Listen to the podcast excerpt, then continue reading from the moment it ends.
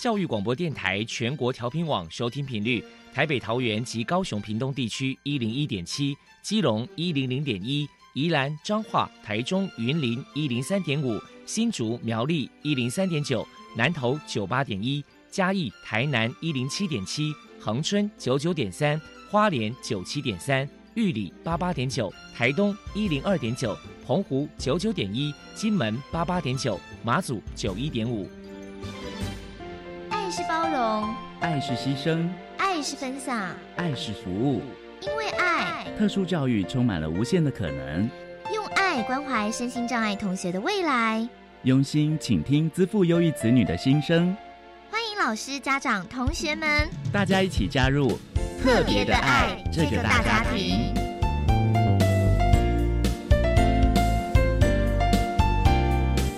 本节目由教育部学生事务及特殊教育司指导，国立教育广播电台监制，欢迎收听。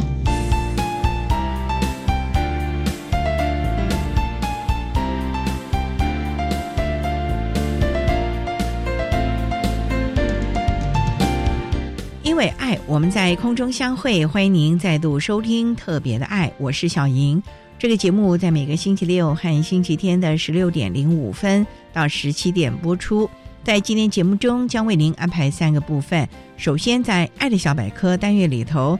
波波将为您安排超级发电机单元，为您邀请中华民国智障者家长总会的秘书长林慧芳林秘书长为大家说明就业转型正确的心态以及家长注意的事项，希望提供家长老师可以做参考。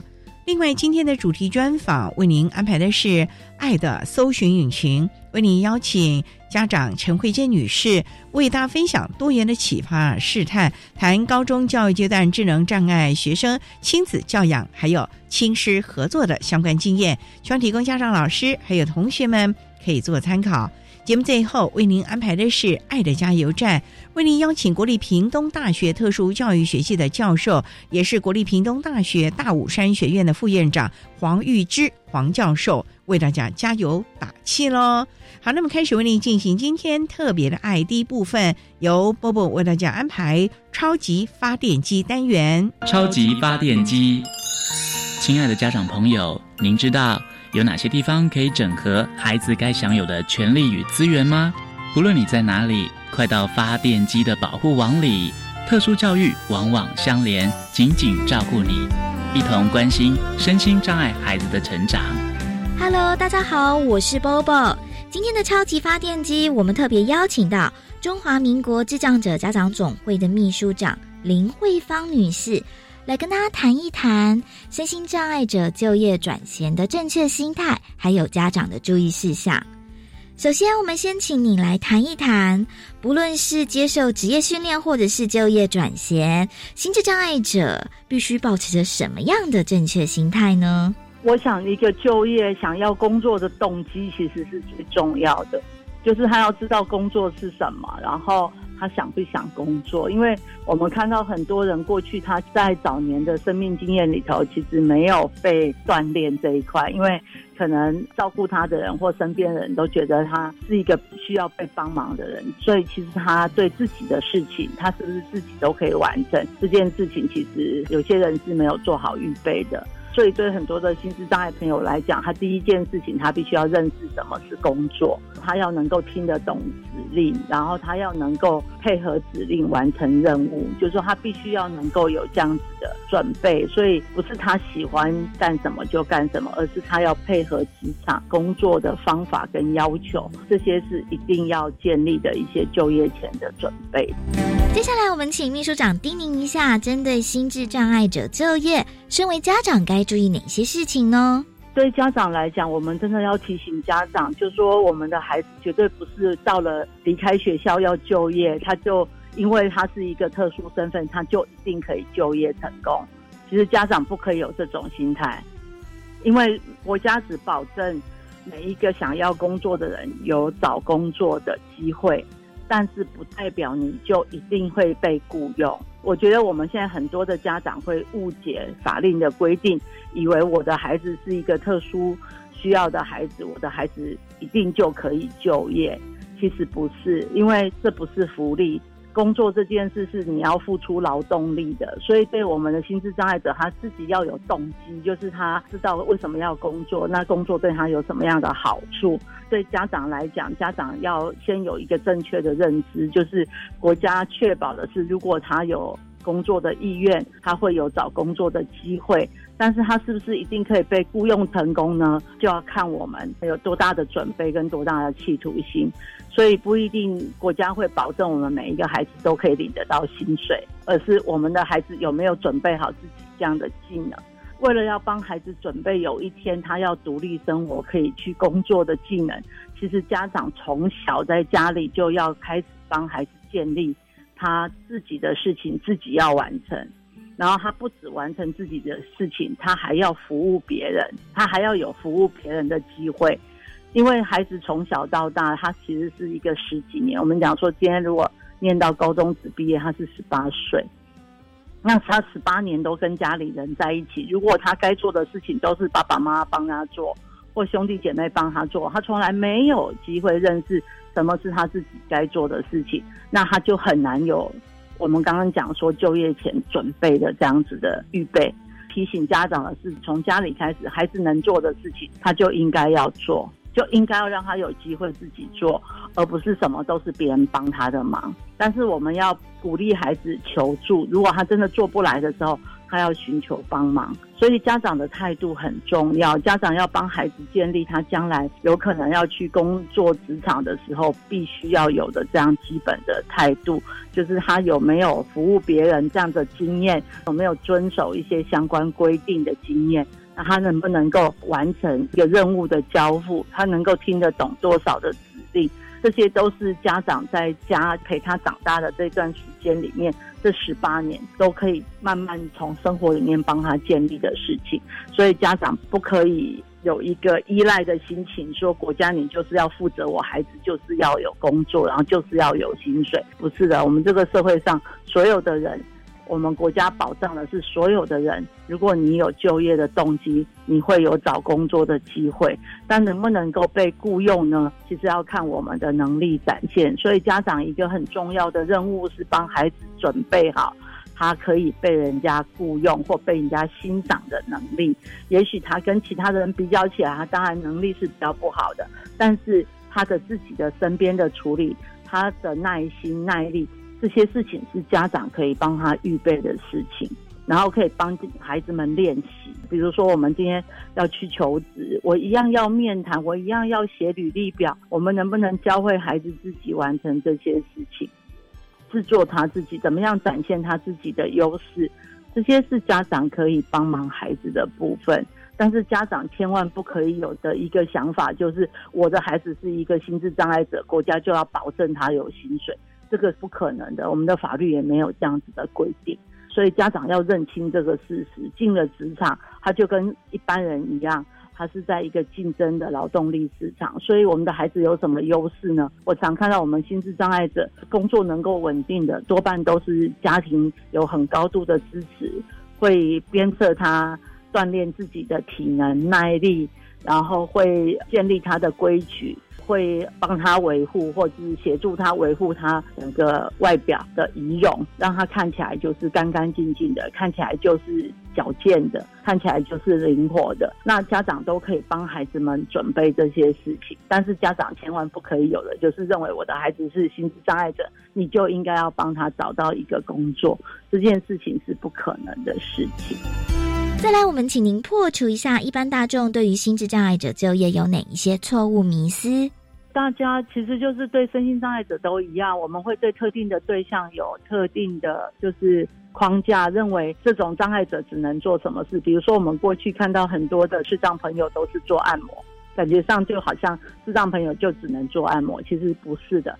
智能障碍者也不是只能做清洁打扫的工作，其实他可以做很多不同的事情，他也有不同的才能，他的才能一样也要被看见。所以不要透过刻板印象来看他们只有可以做什么样的工作机会这样子。我觉得一般大众其实对心智障碍者就业，很多人就是说那那样的人怎么能工作？他能工作吗？就会对他有质疑，然后也会质疑说啊，那像他们这种人只能做清洁打扫。我说不是，其实他可以做好多的事情，他也跟我们一般人一样有不同的兴趣，所以我们在服务业会看到他们的身影，其实我们在制造业也会看到他们的身影，请大家一定要破除原来的刻板印象。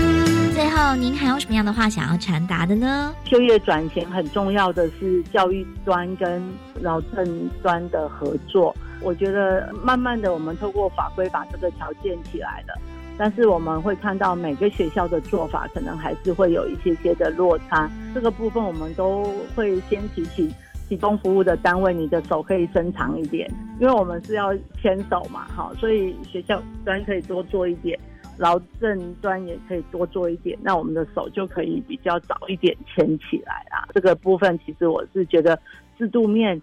来改变，其实就可以创造一个比较好的环境。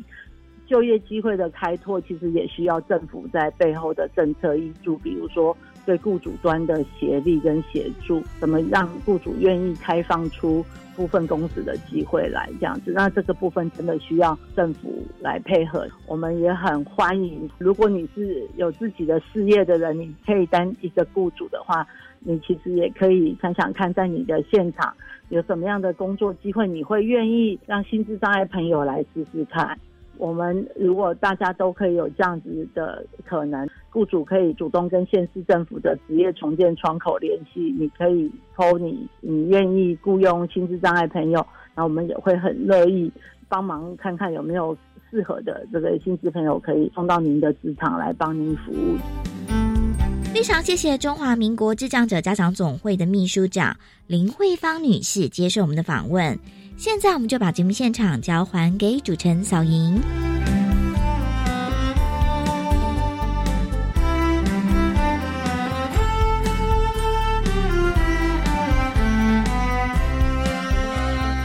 谢谢中华民国智障者家长总会的林慧芳秘书长以及伯伯为大家说明了就业转型正确的心态，还有家长注意的事项，希望提供家长、老师还有同学们可以做参考喽。您现在所收听的节目是国立教育广播电台特别的爱，这个节目是在每个星期六和星期天的十六点零五分到十七点播出。接下来为您进行今天的主题专访。今天的主题专访为您安排的是《爱的搜寻引擎》，为您邀请家长陈慧珍女士为大家分享多元的启发试探，谈高中教育阶段智能障碍学生亲子教养以及亲师合作的相关经验，希望提供家长老师可以做参考喽。好，那么开始为您进行今天特别爱的主题专访，《爱的搜寻引擎》。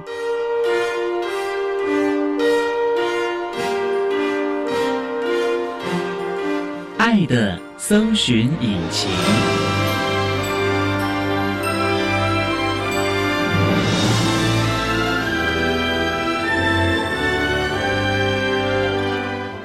为大家邀请陈慧珍女士，也是江典玉的妈妈。典玉妈妈您好，主持人好，各位听众大家好。今天啊，特别邀请典玉妈妈为大家来分享多元的启发试探，谈高中教育阶段智能障碍学生亲子教养以及亲师合作的相关经验。典玉妈妈可不可以先为大家介绍典玉今年多大了？今年二十四岁，他是男生还是女生？男生哦，那你有几个小孩？三位，他是老大、老二、长子、长子啊，最大的孩子了。对，那他的情况是轻度的智能障碍吗？他轻度智能障碍伴随自闭症。当初怎么发现孩子有这些特殊的状况呢？就是语言表达比较迟缓。那时候有去做早疗吗？有，我们先入一般幼稚园。后来有一位感统老师觉得他整个发展能力较慢，后来我带他去医院评估，直到三岁才去早疗中心开始上课。所以等于说入了幼儿园才发觉，然后做了相关的评估。对，因为一开始他语言发展比较慢的时候，我有带他去看耳鼻喉科的医生，然后医生就说没什么问题呀，大肌慢题呀。对，后来。我们觉得不对，就想让他先到幼稚园上学，跟孩子融合。可是整体的发展还是没有多大的进步。点云是老大，跟后面的弟弟妹妹差几岁？跟妹妹差了两岁半，弟弟更多，所以当时也不知道比较嘛。嗯，开始做早疗之后，有没有看到他的进步呢？有。我们一开始下课之后还会上一对一的感觉统合。渐渐的，比较明显的是，他可以说简单的词汇。接下来就是生活自理也有进步，比如尿布，大概到三岁半才全部戒。戒尿布不简单，一般孩子都很难戒掉。哎，他的肌肉发展应该是感统。我们在机构还有回家，大家就是让他习惯。习惯一些什么呢？比如你上厕所一定要在小便盆，一开始他不适应，就会想要到处乱跑。就是让他慢慢的有这个规矩，知道你如果要上厕所，就应该坐在小便盆呐，小朋友的。对对对，然后慢慢的训练。那您说他的同整有问题，是指大肌肉、小肌肉的动作？因为我我们是三代同堂，大概一岁以前在我们家，可能我们照顾的太好了，所以他上幼稚园的时候，比如点心有布丁，他可能拿到嘴巴前面就掉了，因为以前你们都喂到嘴巴里面了。对，照顾太好了，这也就慢慢的练习了嘛。嗯嗯，总是不嫌晚了。后来自己吃饭的能力是不是也比较好了？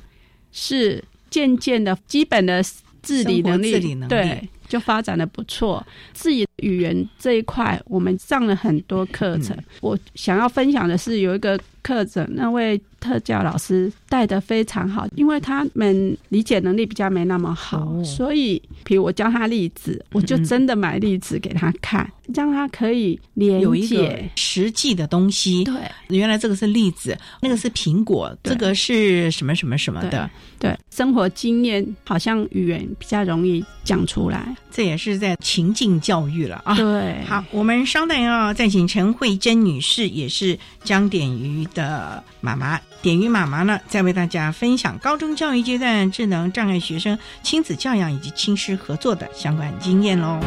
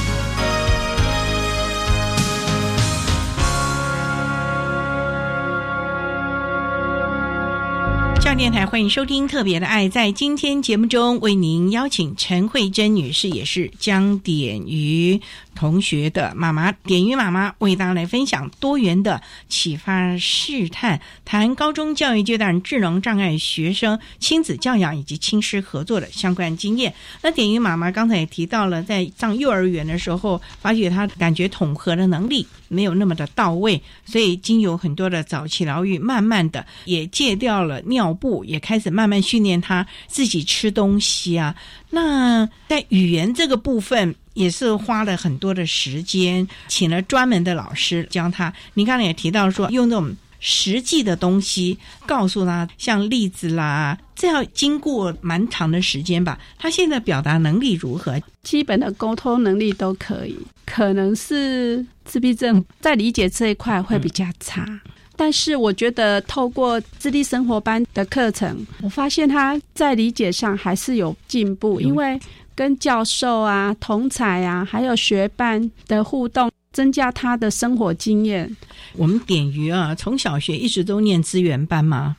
对，我们念的是自闭症资源班，就在一般的学校融合。对，因为我们那时候还有分普通资源班跟自闭症资源班。自闭症资源班，我觉得我们的民主国小蔡志老师和黄彩老师，他们在这个区块。带孩子，比如他们要户外教学，他会在课程上先训练这些小朋友。比如两周、三周，他觉得时机成熟了，就真的会带他们去，比如美术馆。那元宵节就带他们去灯会，所以这也是很好的教育。因为我觉得孩子在越小，让他能够走出户外，跟情境连结，相对他在适应上是有帮助的。这是国小，那国中呢？还有青春期问题啊，妈妈。对，国中就是一般的资源班嘛，因为他的功课上比较跟不上。我们国中的目标就设定在特教高职。就已经决定让他上我们技术型的高中了。对，在这过程，我对他基本能力我还是会要求，比如说基本的识字能力呀。妈妈，你所谓基本识字能力是说要让他知道有多少钱，基本上他会用到的。对对对，像算术不用太难啊。嗯。加加减减乘乘除除啊，然后按计算机也可以啊。那国字就是看简单的文章，看报纸啊，就是让他生活上用得到的，朝这个方向去带而已。那他自己的名字自己会写吧？会，这笔画很多哎。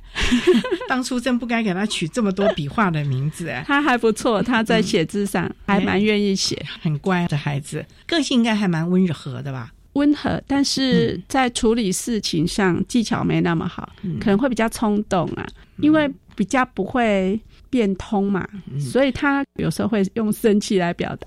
那现在比较大了啊，会用简短的语言跟对方讲。也长大了，知道怎么用一些沟通的方式表达自己的情绪，或者是该怎么来处理了啊，这也是他的进步了。有进步，但是要处理的很好，也还不到位啦。对，慢慢来嘛啊。对，好，我们稍待再请陈慧珍女士，也是江点鱼的妈妈，点鱼妈妈，再为大家分享高中教育阶段智能障碍学生亲子教养以及亲师合作的相关经验。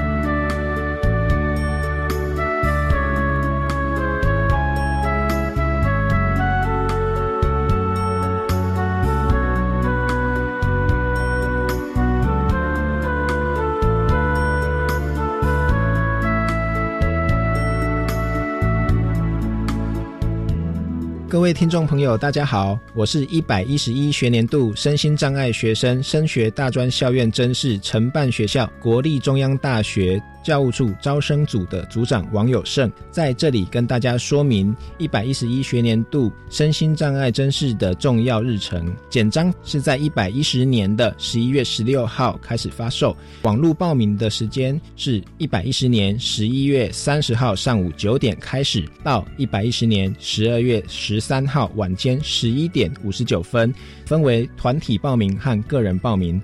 团体报名在十一月三十号开始，个人报名会延迟一周，在十二月七号开始报名，截止的日期都是一样的。缴费的时间在报名截止日的次日，也就是十二月十四号的下午三点半为止。邮寄报名的资料时间是在十二月十四号以前，以邮戳为凭。以上各位有任何的问题，都欢迎向国立中央大学教务处招生组洽询。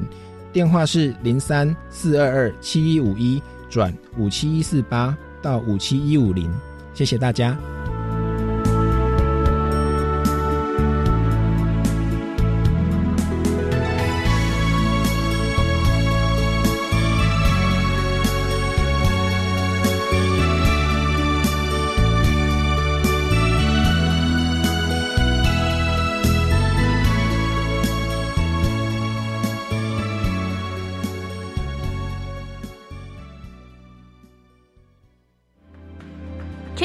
升温，但在全民共同努力下，台湾恢复正常生活，政府更守住经济，创下经济成长率十一年来新高，再度成为疫情最稳定的国家。目前自购与国内外捐赠的疫苗到货顺利，疫苗覆盖率也已达预期，预估今年底第一季覆盖率可达八成，第二季覆盖率可望达到六成。为疫情拼经济，政府会继续努力。以上广告由行政院提供。Cool English 英语线上学习平台有高中职教育专区哟，很棒哦！里面有什么学习内容呢？除了有有趣而且多元的英语线上课程，还有各种版本教科书补充包，以及应届学测、只考试题，内容丰富而且全部免费。哇！孩子要国际化，就可以随时随地上网学英语喽。没错，就是这样，强化英语能力才能迈向国际。好哦！以上广告由教育部提供。长者营养不好，容易有肌少症问题，轻微的走路不稳易跌倒，严重的会肌肉功能退化导致卧床。建议年长者要营养充足，三餐要摄取奶类、豆、鱼、蛋、肉类等优质蛋白质，多晒太阳，多运动，例如坐着抬腿或举哑铃，以减缓肌肉流失与功能退化。台北市政府卫生局暨联合医院营养部关心您。管那么的水，落嘎西木啊！大家好，我们是 OK 合唱团。您现在收听的是教育电台。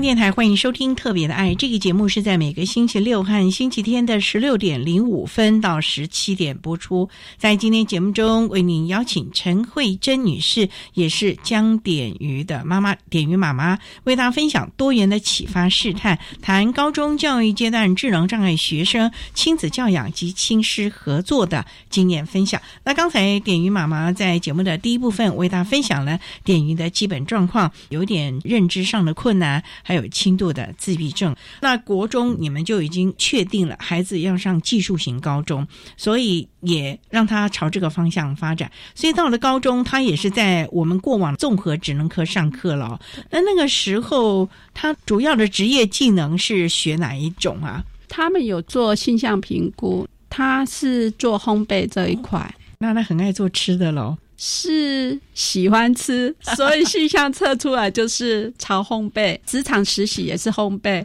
刚毕业也是在烘焙。毕业有去工作，有上班一阵子，就是协助清理烤盘啊，然后炸甜甜圈啊，这也不简单了。对，那我知道点鱼啊和妈妈啊，你们特别去参加了。国立屏东大学黄玉芝教授的智能障碍学生高中后继续教育的自立生活方案，请问点鱼妈妈当初怎么会想要参加这个？因为这个还要甄选呢，不是你报名就可以参加的。听说还有初试、复试，哎，是真的很感谢典玉以前的特教老师给了我这个讯息，还有我们的过冬协会赖群主上也有发送这个讯息给我们家长。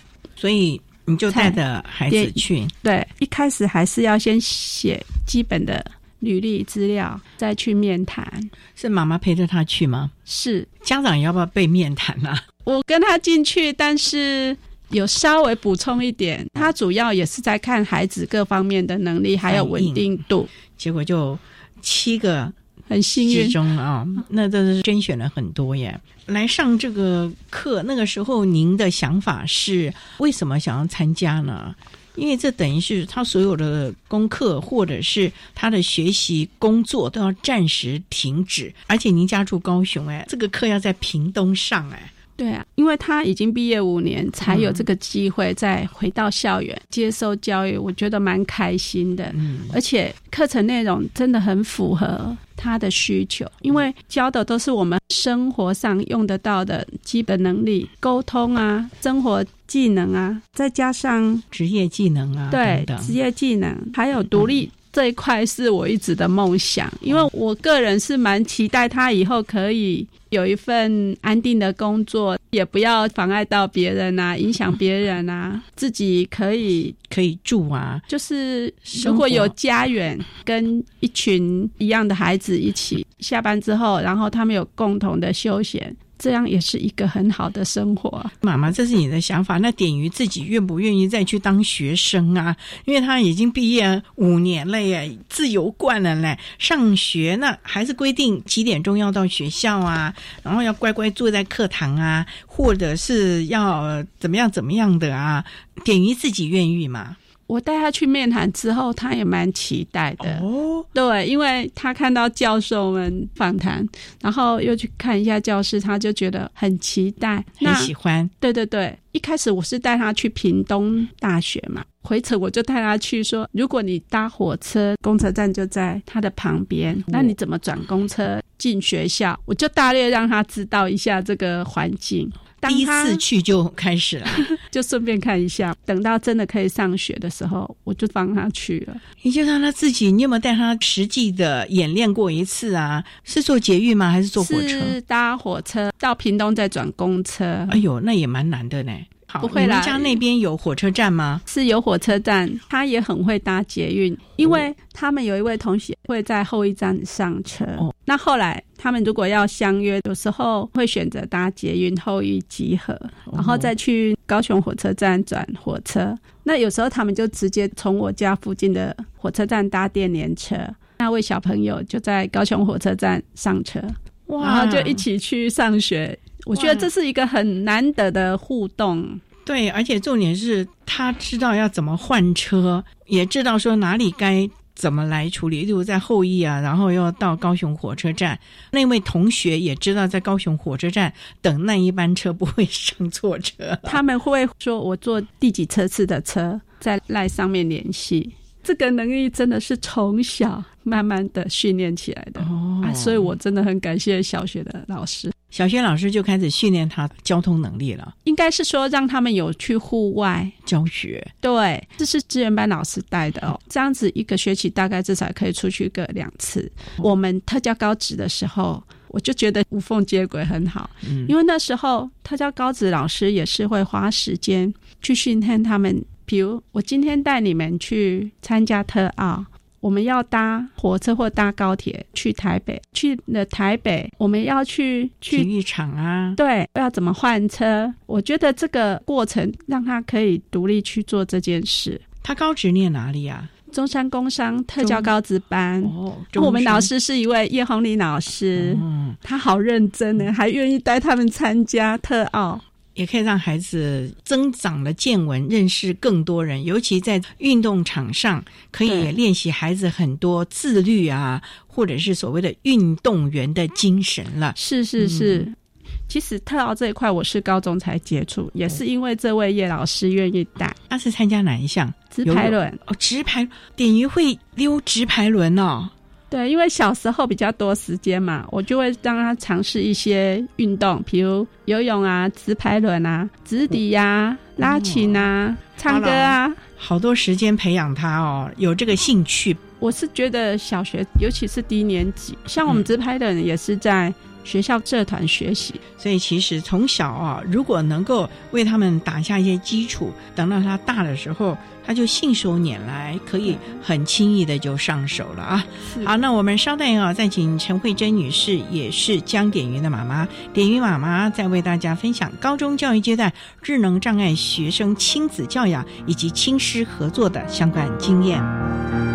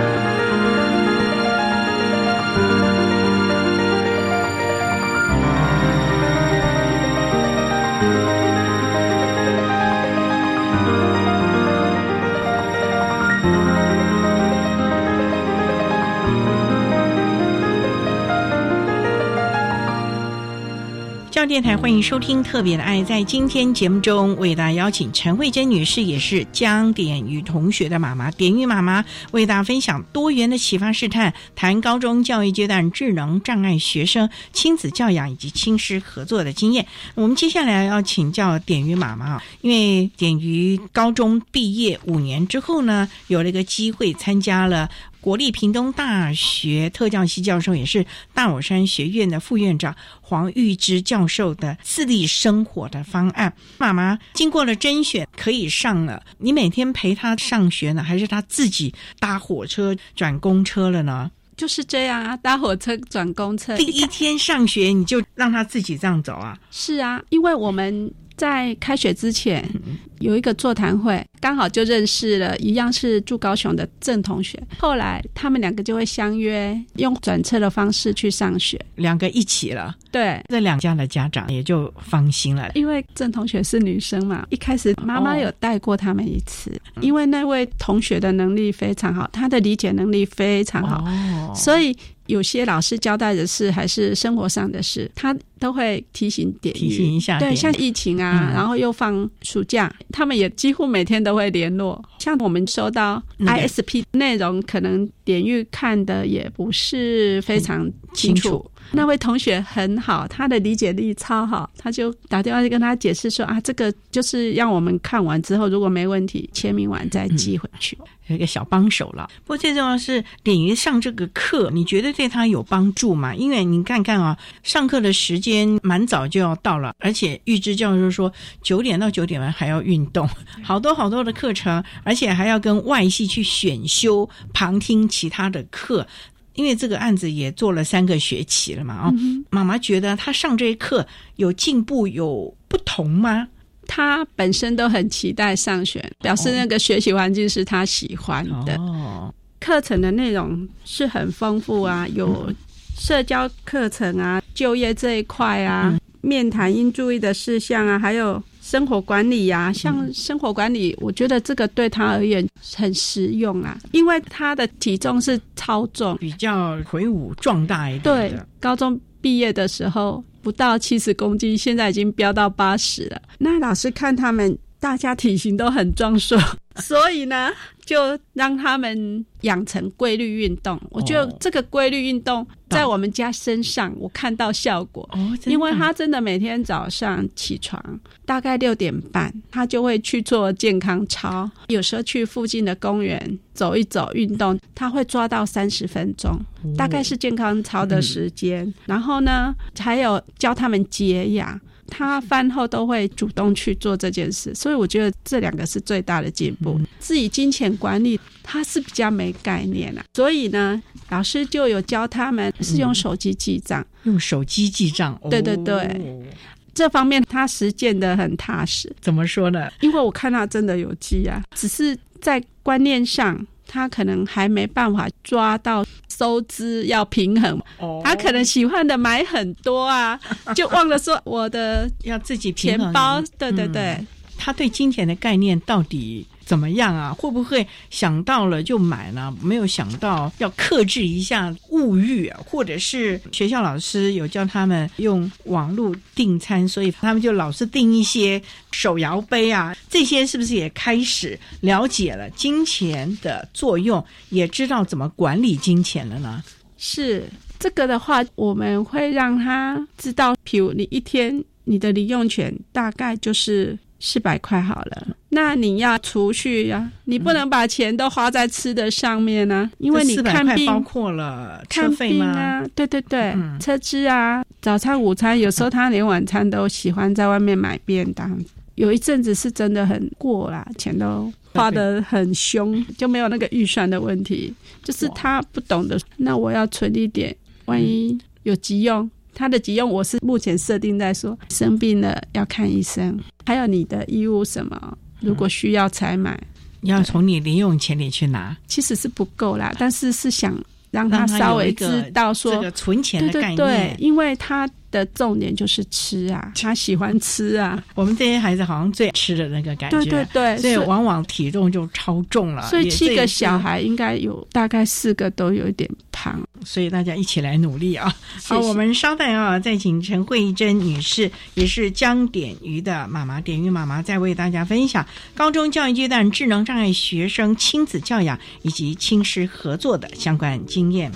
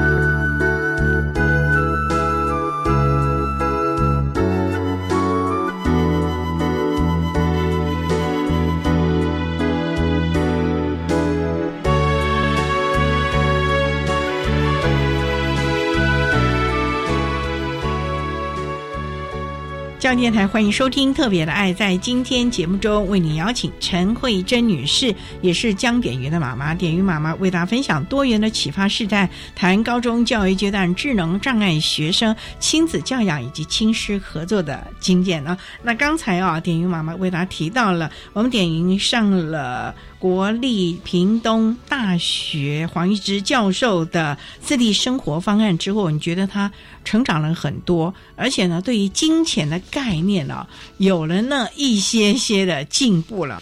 妈妈刚才私下跟我讲说，现在早饭哦会开始比较斤斤计较。妈妈怎么 斤斤计较法？听起来好可爱啊！像我。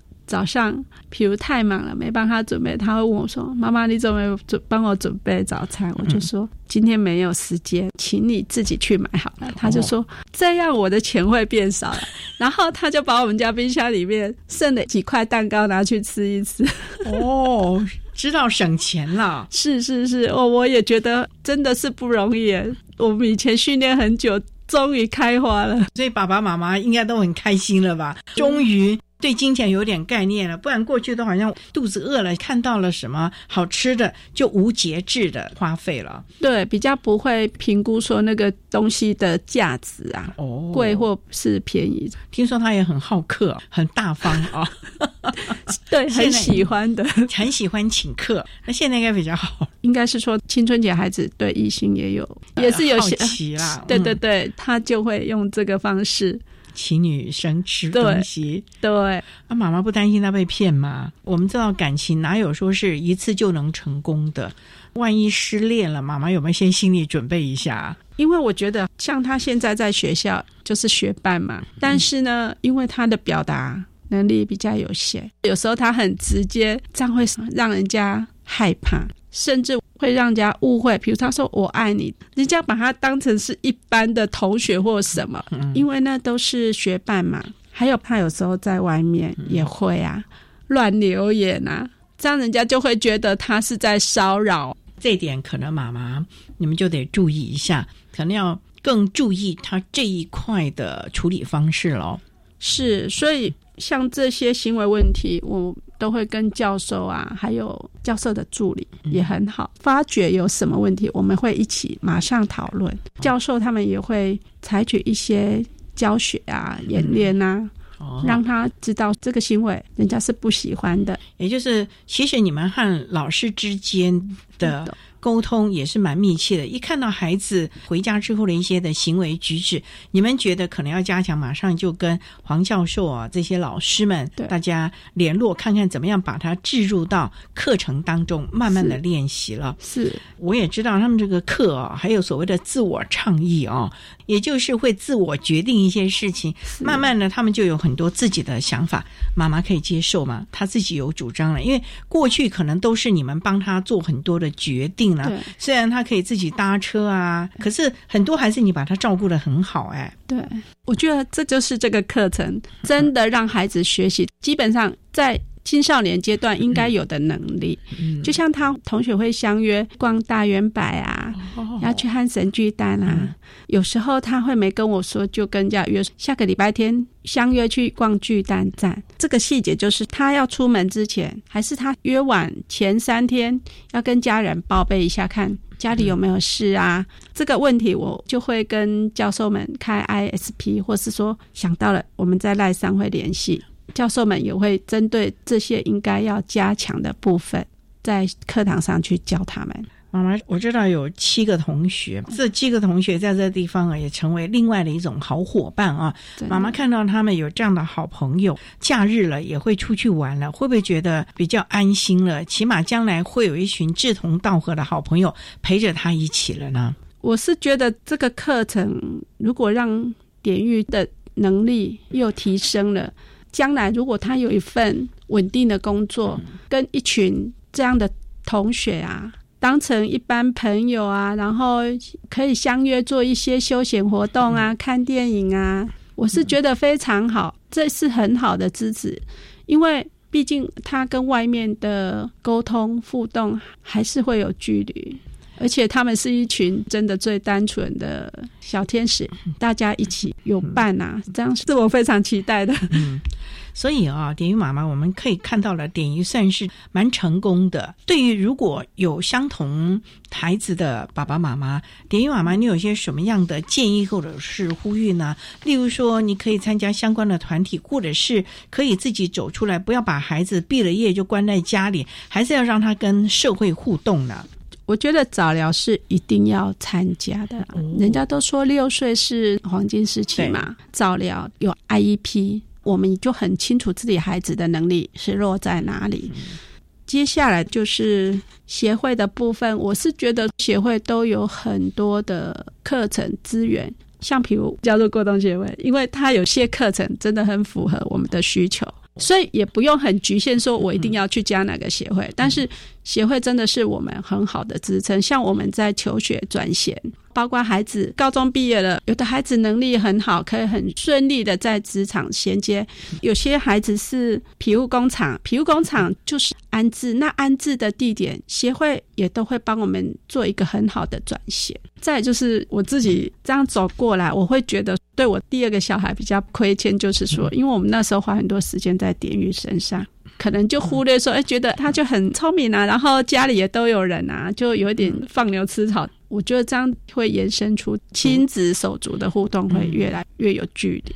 那我后来也是家长团体啦，有人说天使星真的是一个很棒，我觉得对对对，他也支持到我们艾奇尔的家庭。这个所谓的手足的关系，也是家长要注意的面向了。对对。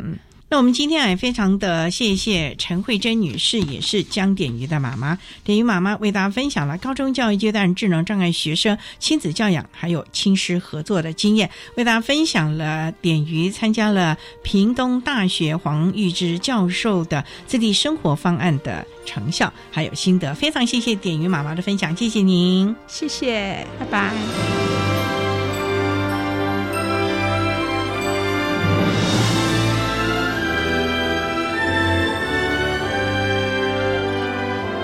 谢谢陈慧珍女士为大家分享了高中教育阶段智能障碍学生亲子教养还有亲师合作的经验，希望提供家长、老师还有同学们可以做个参考喽。您现在所收听的节目是国立教育广播电台特别的爱。节目最后为您安排的是“爱的加油站”，为您邀请国立屏东大学特殊教育学系的教授，也是国立屏东大学大武山学院的副院长黄玉芝黄教授，为大家加油打气喽。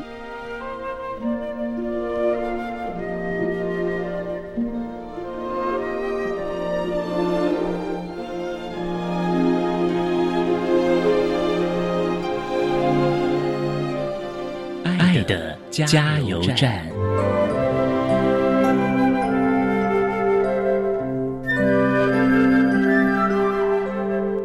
各位听众，大家好，我是国立屏东大学大武山学院副院长，也是特殊教育学系的黄玉芝教授。针对智能障碍学生高中后继续教育，要如何顺利接轨社会、自立生活，提供几个点给家长一些建议。第一个，父母要能够提供支持啊！我想从小放手，让他们参与家务啦，对自己的生活的管理照顾，长大了慢慢的放手，让他们学习独立的机会。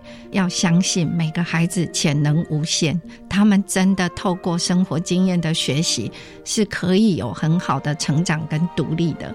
当我们越相信孩子，他就做得越好。第二个就是我们遇到问题的时候，真的不要生气，也不要慌乱。我们很多学生遇到困难的时候，就是我们提供教育他的机会。所以遇到问题就是一个学习成长的机会。我们也希望家长们能够慢慢的放手，让孩子独立成长，将来你终老的时候可以更安心。谢谢。